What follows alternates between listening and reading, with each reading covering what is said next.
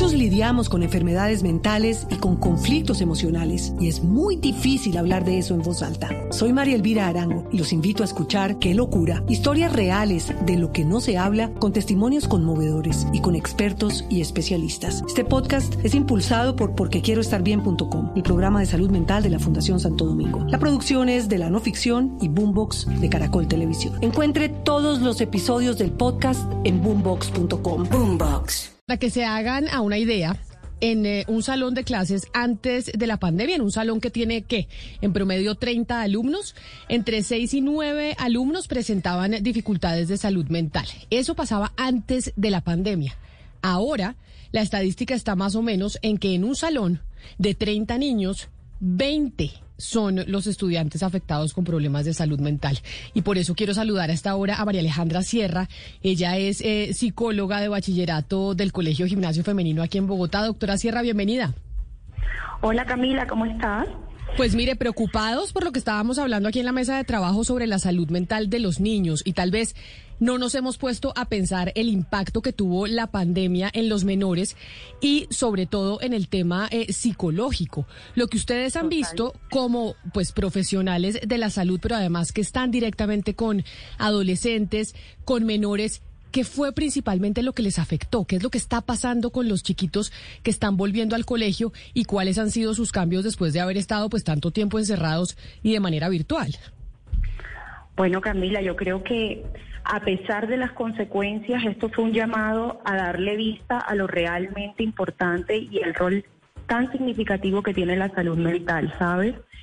Ha sido el momento en donde pasamos de un contexto de la inmediatez, en donde nuestros niños crecieron, que estuvieron en pandemia, estuvieron, estuvieron 100% acompañados de sus familias, niños expuestos a realidades que tal vez desconocían de sus propios hogares, estar acostumbrados a estar conectados mucho más a las pantallas y realmente nos ha llamado a, ok, tenemos que dar un alto en el camino y de verdad escucharlos, ¿sabes? Y nos llama a estar allí presentes como adultos, como cuidadores.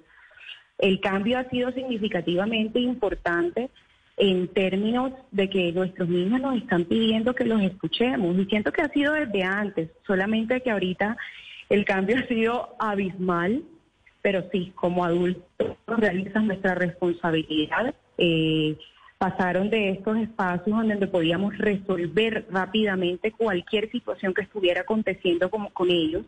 Incluso como padres estábamos involucrados muchísimo más en todo lo referente al entorno académico, a la forma como se relacionaban con sus pares y profesores, a estar allí para solucionar eh, con sus profesores y, y pares, perdón, y regresan al colegio, oh sorpresa, no solamente el adulto fue quien le ayudó a solucionar por mucho tiempo las cosas estando en casa y ellos tienen que empezar a redescubrir cuáles son las herramientas que tienen para darle solución a esas situaciones que pasan en el día a día. Entonces, por supuesto, estamos pasando por un pico en donde las frustraciones han aumentado, en donde los niños necesitan que los ayudemos otra vez a encontrar cuáles son las herramientas con las que cuento para solucionar esa dificultad con mi compañero, para solucionar esa dificultad que de pronto está en, en términos académicos y, y es darle esos espacios. Creo que, como te dije al principio, es un llamado a darle atención no solo para los niños, creo que también para nosotros los adultos de lo importante que es la salud mental. Y doctora, desde un punto de vista médico, de pronto, si nos metemos más eh, a ver los detalles de estas frustraciones que usted nos está describiendo por las cuales están pasando eh, los adolescentes y los niños, o sea, ¿cómo, cómo son específicamente? Estamos viendo eh, mayores niveles de ansiedad, de, depresión, menor interés en los lo, que ven, exacto, o pérdida de atención, no sé qué, qué más vemos vemos bastante pérdida de la motivación a nivel de, digamos que el, el factor detonante ha sido más que todo cuáles son las herramientas de expresión emocional que están teniendo ellos para manifestar esos malestares, ¿sabes? No se sienten cómodos en público de pronto expresando que no logro hacer algo, no logro entender ese concepto, no logro solucionar el problema con mi compañero y se ve reflejado en esa desmotivación, en que prefiero aislarme antes de encontrar esa respuesta o de encontrar la solución al problema. Entonces, como institución, digamos que, que tenemos que hacer, generar esos espacios En este momento, digamos que ha sido un año de también adaptarnos, no solo a nivel académico, sino también a nivel emocional, a abrir y darle la importancia real a estos espacios en donde los escuchemos, qué está sucediendo, qué, qué, herramientas están teniendo para expresarse y ante los mínimos ya o las mínimas situaciones que nos llamen a levantar esa banderita roja de que, ojo, algo puede estar pasando, llamar a un trabajo de corresponsabilidad junto con familia, niños y eh, estudiantes y nosotros como profesionales que los acompañamos. Muchos lidiamos con enfermedades mentales y con conflictos emocionales y es muy difícil hablar de eso en voz alta. Soy María Elvira Arango y los invito a escuchar Qué locura, historias reales de lo que no se habla con testimonios conmovedores y con expertos y especialistas. Este podcast es impulsado por porquequieroestarbien.com, el programa de salud mental de la Fundación Santo Domingo. La producción es de la no ficción y Boombox de Caracol Televisión. Encuentre todos los episodios del podcast en boombox.com. Boombox. Doctora, me parece muy importante lo que usted nos está diciendo. Usted trabaja, digamos, en un colegio privado en Bogotá que pues tiene los recursos para poder estar encima de, las niñas, pero me pregunto si de pronto usted cree que el Ministerio de Educación tiene todos estos riesgos que usted nos está exponiendo y esta situación interiorizados y están pudiendo, digamos, ayudar a unos colegios públicos con menos recursos a estar preparados para estos cambios. ¿Usted sí ve que, que, que hay como esa voluntad o esa capacidad de pronto de ayudar a otros colegios por parte del Ministerio? Claro que sí. Yo creo que aunque hay discrepancias inminentes que todos podemos reconocer, creo que sí hay una conciencia de, que se necesita, o sea que eh, no es para, no es algo que ha perdido valor, que es menos importante. el nivel de conciencia está. De allí a las acciones que estemos llevando a cabo, pues sí hay que, por supuesto, preguntarnos qué estamos haciendo. Pero creo que la intención y la visibilidad que ha tenido el la, la, salud mental y lo que necesitamos trabajar a nivel de salud mental está clarísima. Creo que lo vemos en las estadísticas, en nuestras noticias, eh, lo estamos viendo todo el tiempo.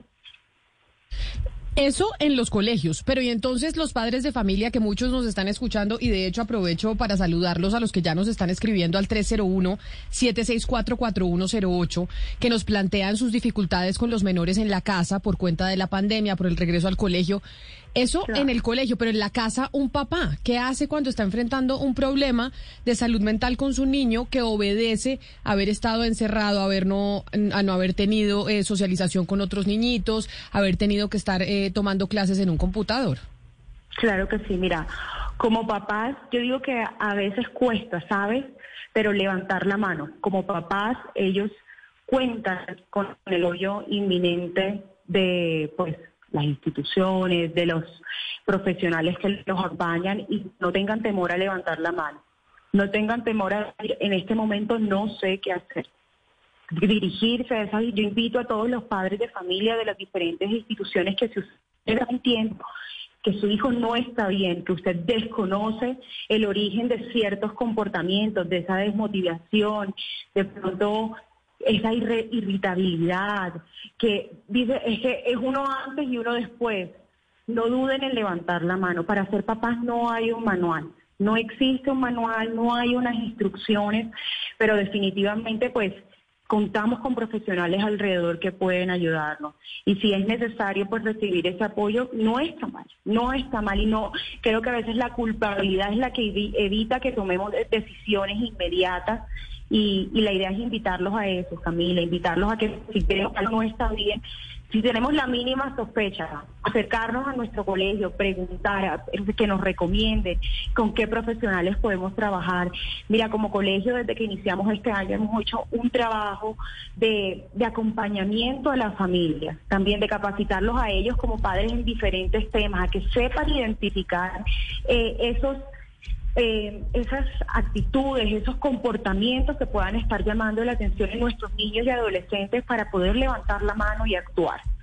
Creo que eh, de eso parte la corresponsabilidad, porque al final, pues sí, nuestras niñas pasan, hablando pues del contexto del gimnasio femenino, las niñas pasan la mayor parte del día aquí, pero ellas son un reflejo en su casa de lo que están viviendo a nivel emocional y créeme, como padres, los padres sí nos damos cuenta. Entonces, no es ese temor de qué estoy haciendo yo como padre sino si yo sé que algo no está bien. Mira, tengo la mínima duda, y sobre todo en este momento que estamos en un retorno tan importante, no duden en levantar la mano, no duden en escribir, no duden en preguntar. Mejor pecar por más, digo yo un poco, y así trabajamos desde acá. Mejor pecamos un poquito por más, por avisar, por, por trabajar en equipo. Eh, que de pronto quedarnos con la duda de qué pueda estar pasando, ¿sabes? Claro, pues es la doctora, la psicóloga del, gimnasio femenino de bachillerato María Alejandra Sierra, pues poniéndonos un ejemplo de esta situación que están viviendo los adolescentes y los niños, pues en todo el país, porque sí es verdad que los niños no la pasaron nada bien y esto tuvo consecuencias para muchos. Doctora Sierra, mil gracias por habernos atendido. Feliz día.